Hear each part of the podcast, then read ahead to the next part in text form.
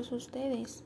Acompáñenos este día a ver el tema de la ansiedad, un tema que me viene persiguiendo desde hace tiempo, ya que muchos de ustedes me lo han estado pidiendo.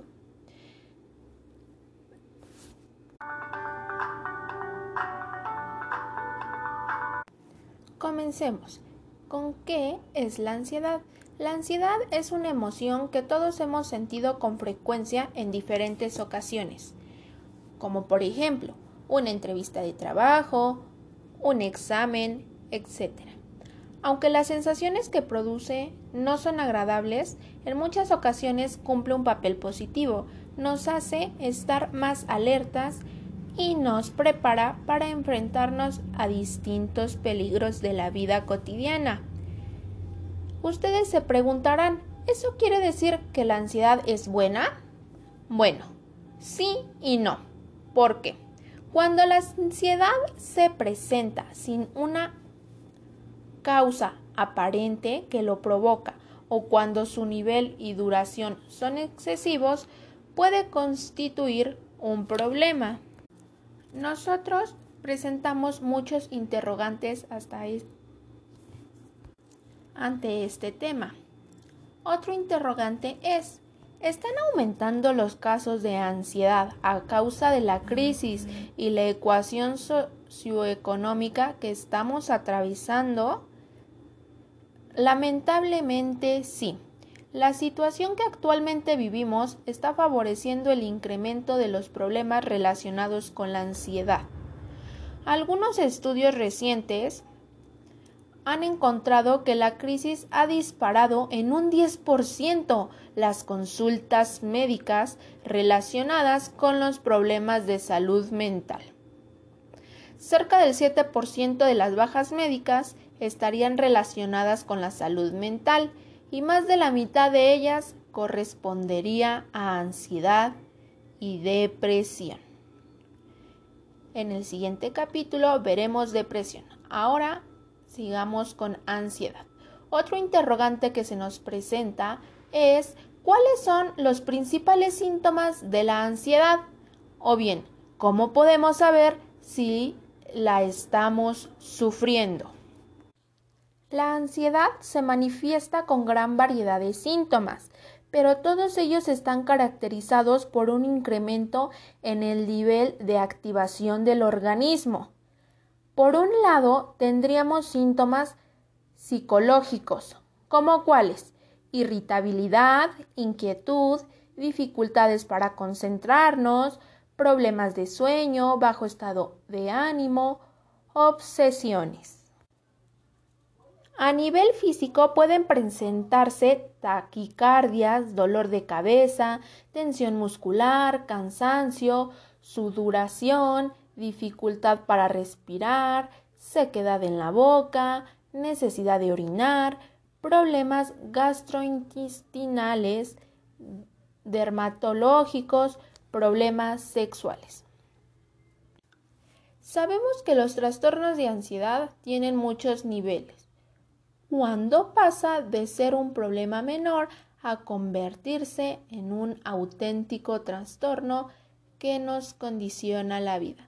Existe la ansiedad patológica y la no patológica, que es la que forma parte de nuestro día a día. Efectivamente, la ansiedad patológica se puede manifestar en forma de diferentes trastornos, como las fobias, estrés, ataques de pánico, trastornos obsesivos, etc.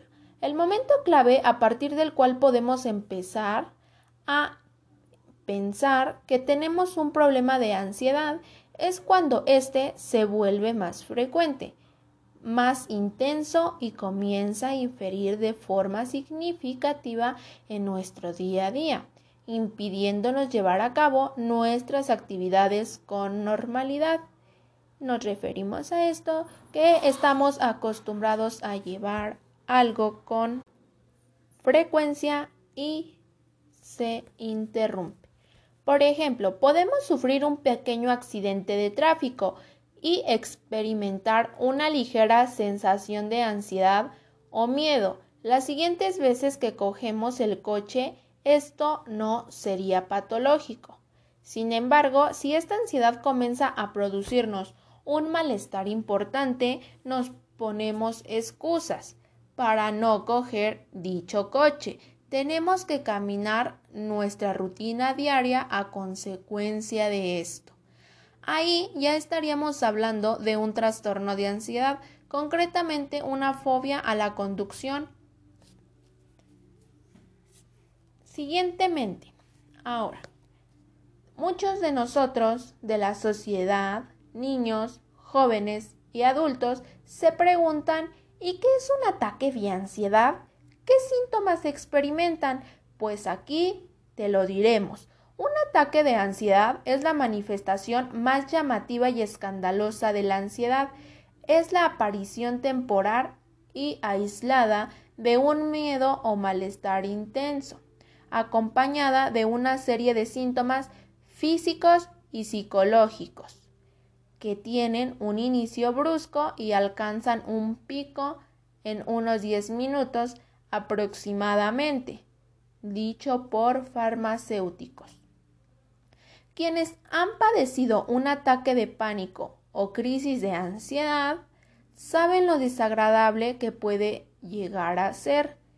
Sabemos que no obstante, a pesar de ser tan desagradable, habitualmente no reviste ninguna gravedad más allá del mal rato que nos hace pasar. Pero no se preocupen. ¿Qué pueden hacer ante un ataque de ansiedad? Tampoco es necesario acudir a un hospital o centro de salud rápidamente. Como estaba comentando, un ataque de ansiedad, aunque aparatoso, no es grave, no obstante, muchas personas acaban acudiendo a urgencias a raíz de experimentar un ataque de pánico. Ello es porque sus síntomas pueden confundirse con los de un ataque cardíaco. Muchos de los síntomas del ataque de pánico se producen por la hiperventilación, ya que oxigenamos demasiado la sangre y ello produce mareos, más miedo e incrementa más la ansiedad. Una forma de evitar la hiperventilación es mediante la respiración diafragmática o mediante el truco de respiración en una bolsa de cartón o plástico para minimizar la cantidad de oxígeno que respiramos.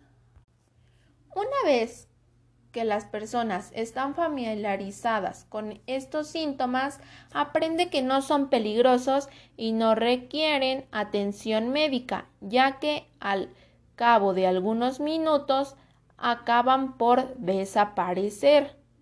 Pero las primeras veces que aparece la crisis de ansiedad es casi inevitable acabar en el hospital por miedo y desconocimiento.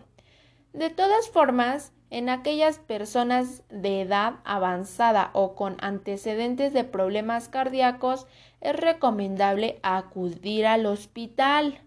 En estas ocasiones para descartar complicaciones.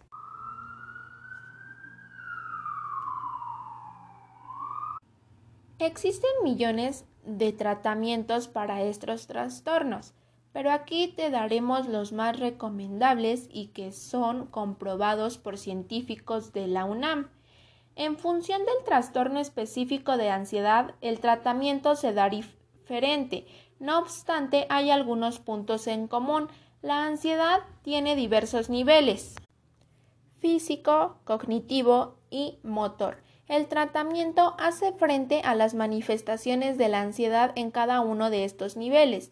Por ejemplo, para controlar las manifestaciones físicas se enseña al paciente técnicas de respiración diafragmática, lo que estábamos diciendo hace unos momentos, o bien dicho, de relajación.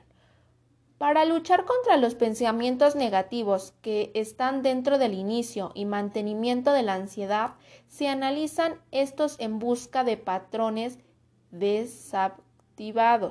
Se emplean técnicas de realización, de distribución, etc.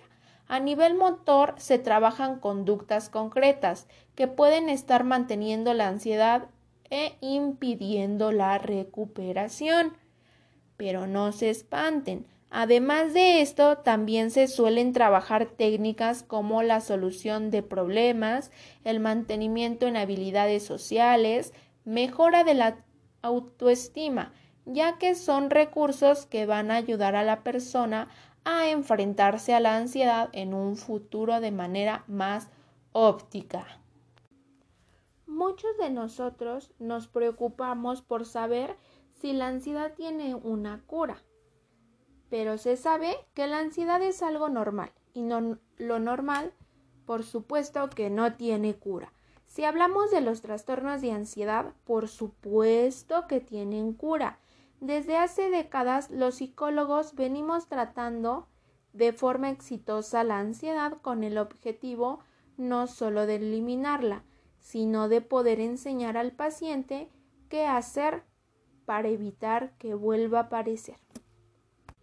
Hay algunos fármacos que son utilizados con frecuencia para tratar los trastornos de ansiedad, pero la investigación ha demostrado que aunque son efectivos a corto plazo, a largo plazo pierden efectividad.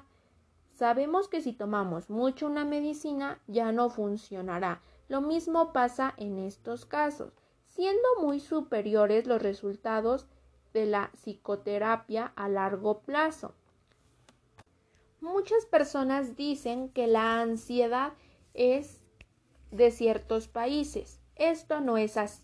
La ansiedad es una experiencia universal que está presente en todas las culturas desde prácticamente el inicio de la humanidad. No obstante, la ansiedad patológica sí es algo más muy vinculado al modo de vida occidental, a la competitividad, vivir contrarreloj, etc. Por último, uno de los interrogantes finales es que si los niños tienen ansiedad.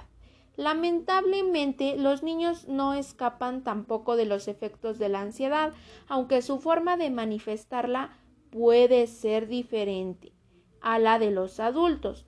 Pueden tener más quejas físicas, dolores de tripas, de cabeza, mostrarse tristes, etc.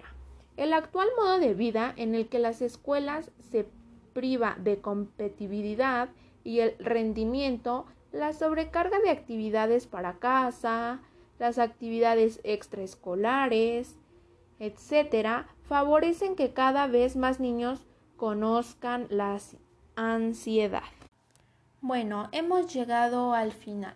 Cerramos con esta frase. Combatir la ansiedad es posible cuando descubres que no es peligrosa, tan solo es molesta. Si la sufres, relájate, como sea.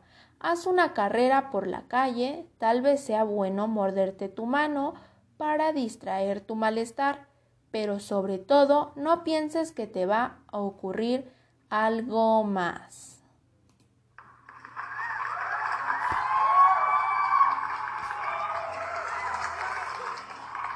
Bueno, muchas gracias.